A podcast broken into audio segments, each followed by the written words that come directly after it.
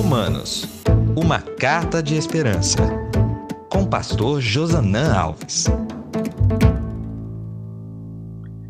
Olá, seja bem-vindo ao 15º episódio do nosso podcast sobre o livro de Romanos, uma carta de esperança.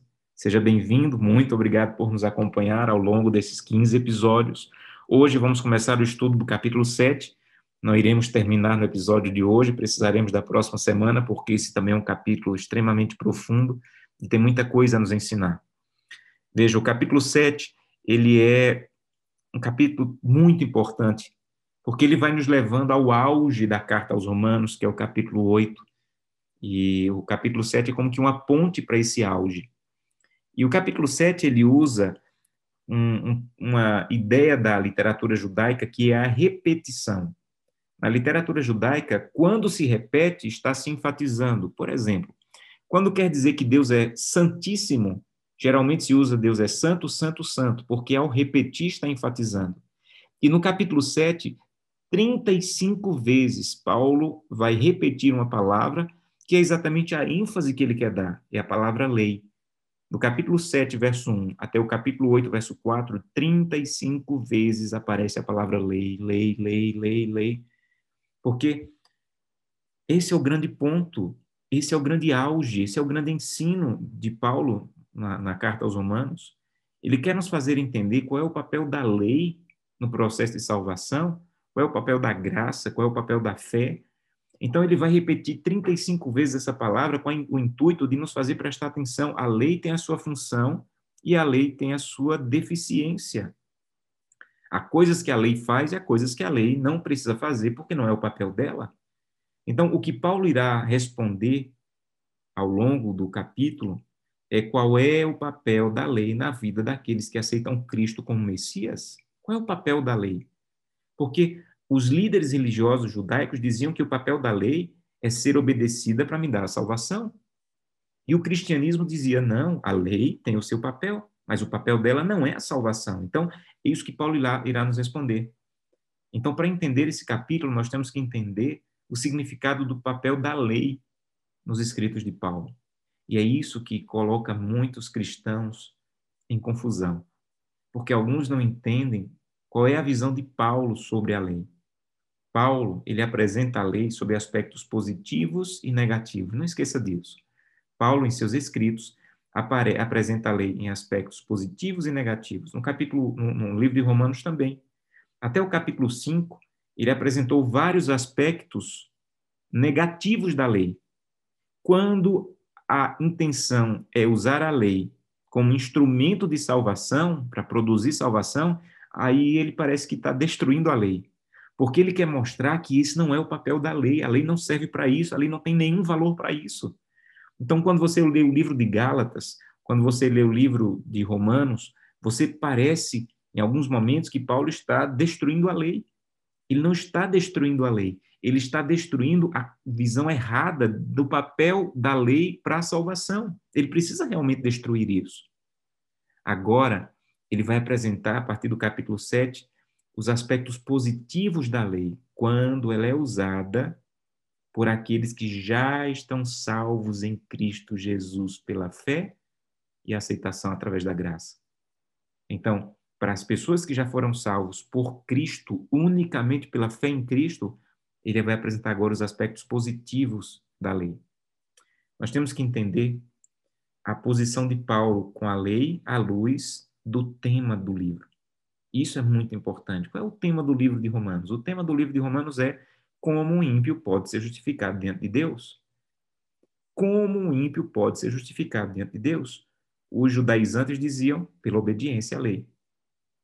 E Paulo vai dizer não, nunca pela obediência à lei, apenas pela graça oferecida por Cristo Jesus em seu sacrifício na cruz do Calvário, sem nada de participação do homem em sua obediência a não ser o seu pecado.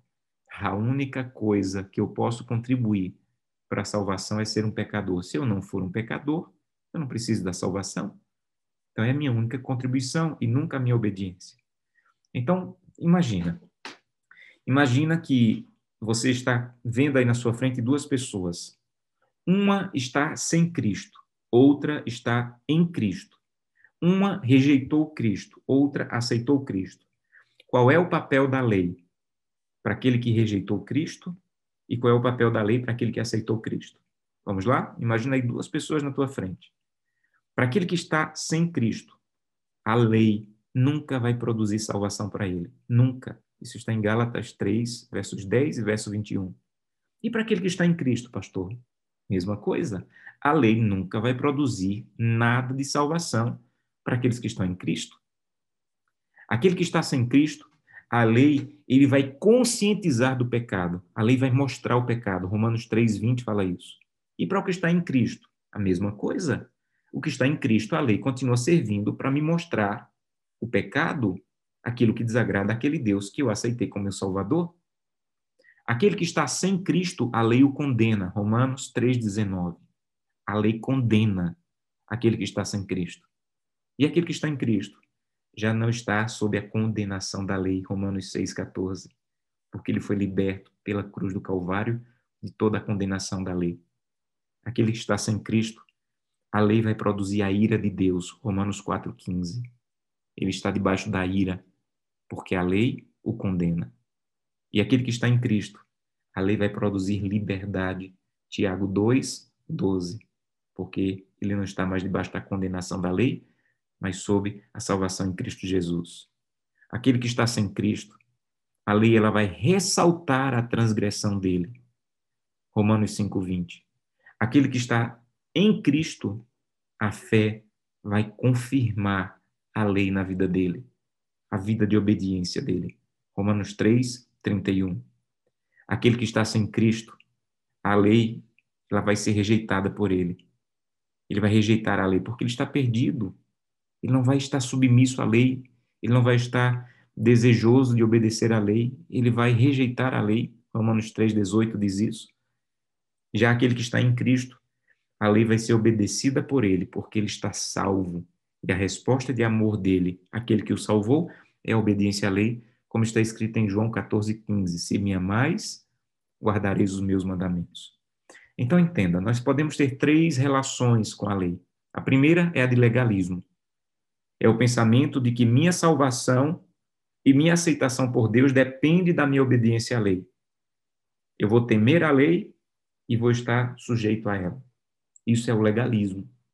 O legalismo prega, ensina que eu necessito da lei para completar a minha salvação. Ela começou em Cristo, é verdade, na cruz do Calvário, mas eu preciso completá-la pela obediência. Isso é legalismo.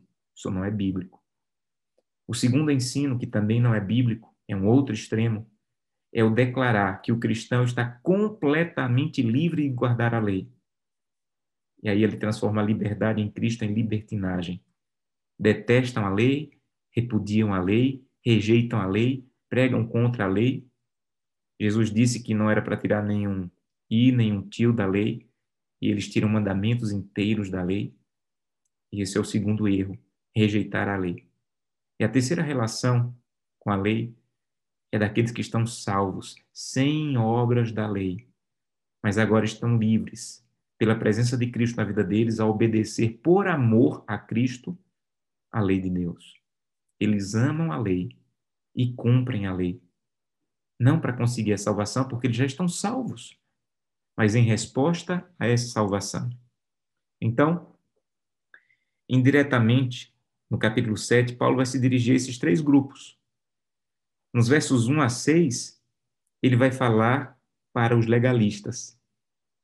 Então, capítulo 7, de 1 a 6, ele fala para os legalistas. Ele declara que a lei não tem mais autoridade sobre eles, que sua condenação não está mais sobre nós, a condenação da lei não está mais sobre nós. E não é por meio dela que nós somos aceitos por Deus, não é por meio da lei que somos aceitos por Deus. Então, essa é uma mensagem clara aos legalistas, capítulo 7, versos de 1 a 6. Já no capítulo 7, versos de 7 a 13, ele vai falar contra aqueles que rejeitam a lei, que dizem que não precisa mais guardar a lei, já estou salvo pela graça. Ele agora vai defender a lei contra a crítica injusta de que ela nos leva ao pecado, que ela nos leva à morte, que ela deve ser rejeitada, que não necessita mais guardar a lei. Ele vai dizer que a lei em si mesma ela é boa, que a lei ela é justa, ela é santa, que ela deve ser obedecida. E dos versículos 14 a 25, ele vai falar agora do conflito interno, daqueles que já estão em Cristo, mas ainda têm suas lutas para fazer a vontade de Deus e obedecer à lei. Ele vai afirmar que a presença do Espírito Santo em nós pode nos capacitar a viver uma vida de obediência como resposta de amor ao que Cristo fez por nós. Então, se você dividir esse capítulo 7 em três partes, você vai entender melhor. Primeiro, ele está falando para aqueles legalistas que acham que a lei vai salvá-los. Segundo, ele está falando para aqueles que acham que, porque foram salvos por Cristo, precisam agora rejeitar a lei. E ele vai concluir falando para aqueles que foram salvos pela graça, que querem obedecer à lei, mas têm lutas terríveis para se manter firmes no caminho da lei. Então é como se dissesse aos legalistas: vocês estão livres da lei para alcançar a salvação. Ele diz àqueles que estão contra a lei: vou fazer uma defesa da lei para que vocês não rejeitem mais a lei. E para aqueles que estão salvos pela graça, ele vai dizer: se o Espírito habitar em vós, vocês serão livres e capazes de obedecer, à lei por amor. Ele está dizendo, amigos, que a obediência à lei não produz salvação, mas a salvação produz obediência à lei, pelo agir do Espírito Santo em nossa vida. Aí entra a pessoa maravilhosa do Espírito que vamos estudar no capítulo 8. Nós não obedecemos porque a lei é o nosso Senhor e temos que servi-la. Nós obedecemos porque Cristo é o nosso Senhor e nós queremos servir a Ele. Por isso ele usa a ilustração aí do marido, do casamento, no capítulo 7. Nós estamos casados com Cristo. E num casamento equilibrado, bíblico, há essa submissão por amor em resposta de amor. Então, Paulo ele vai falar de maneira muito dura contra esses três grupos. E a pergunta que eu quero fazer para você hoje é: em qual deles você está? Você ainda está no legalismo e achar que você tem uma parte que deve fazer para conseguir a salvação, o favor de Deus, o amor de Deus por você? Há muitas pessoas que vivem presas a isso. Há muitas pessoas que acham que por alguma coisa que fizeram ou deixaram de fazer, Cristo está voltando as costas para eles. Eles precisam fazer alguma coisa para compensar, obedecer de alguma maneira e fique livre disso. Você não precisa fazer nada para que Deus te ame. Ele te ama pelo que ele fez por você na cruz do Calvário. Talvez você esteja na classe daqueles que rejeitam a lei e diz: Olha, já fui salvo pela graça, isso é muito grandioso, agora eu posso viver uma vida de liberdade. Liberdade é uma coisa, libertinagem é outra. Você deve viver uma vida de liberdade e essa liberdade vai lhe levar à obediência, à dependência de Deus para a obediência. Mas o melhor é fazermos parte do grupo que aceitou a cruz do Calvário, que aceita a salvação, que sabe que eu não posso contribuir nada para a salvação e em resposta de amor à salvação que já me foi dada, eu quero buscar a Deus, depender do Espírito para ser salvo e para viver uma vida de obediência. Deus te abençoe para que esse seja, esse seja o seu desejo e a sua vida. Um grande abraço.